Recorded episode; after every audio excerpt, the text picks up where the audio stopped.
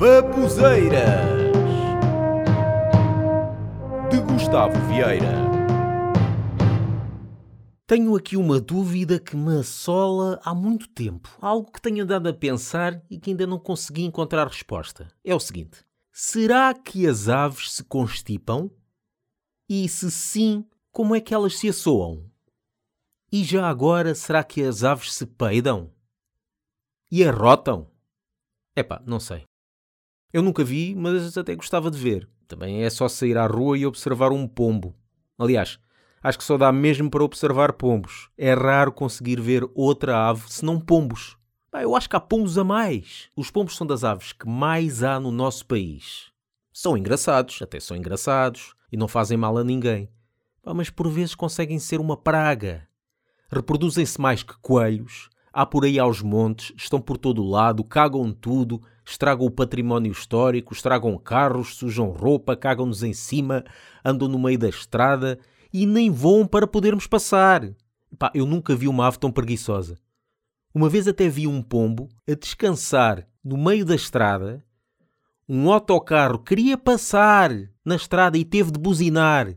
Passado algum tempo, o pombo lá se levantou e foi a andar devagarinho, como que a dizer: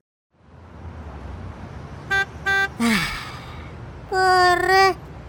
Já não dá para estar aqui descansado a apanhar sol. Tem de agora vir este, este monstro cor de laranja a querer passar. Epa, dá a volta, caraças! Ah. Vá, pronto, eu saio daqui, passa lá, vá. E os pombos também conseguem ser muito insistentes. Muitas vezes os pombos vão para a minha varanda. Eu enxoto-os, eles voam, passado um bocadinho dão a volta e pousam novamente. Oh, pá, lá estão os pombos outra vez. Show! Show!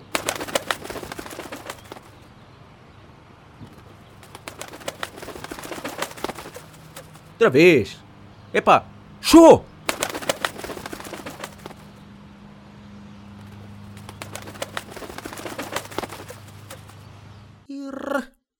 estão um pouco se lixando. Parece as crianças, quando, por exemplo, agarram qualquer coisa do chão e metem na boca. Depois dizemos para não fazer isso, elas deitam fora e depois pegam noutra porcaria que está ao lado e metem na boca. Epá! Mas quanto aos pombos, realmente há pombos a mais. Há pombos a mais. Ou pelo menos há aqui na zona de Lisboa e Margem Sul. Eu não sei como é que é na cidade em que me estás a ouvir. Mas aqui há demasiados. Por vezes há quem tome medidas e até envenene a comida dos pombos para controlar a quantidade. Mas o que eu penso é o seguinte: com tanta gente com fome, por que é que não se cozinham pombos? Assim a quantidade de pombos ficaria controlada e havia menos património estragado e havia menos pessoas com fome. Todos ficariam a ganhar. Eu comeria, por exemplo, um hambúrguer Mac Pombo, pois até punham para enfeitar assim tipo molho de maionese em cima, a fingir que era cocote pombo e tal.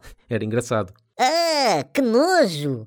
Não digas uma coisa dessas. Dito assim, eu não iria comer esse hambúrguer. Ah é? Então tu não vais comer essas cadeias famosas de fast food? Já te disseram como é que fazem aquele hambúrguer que tu comes? Não? Então vai lá perguntar e depois tenta comer um hambúrguer logo a seguir.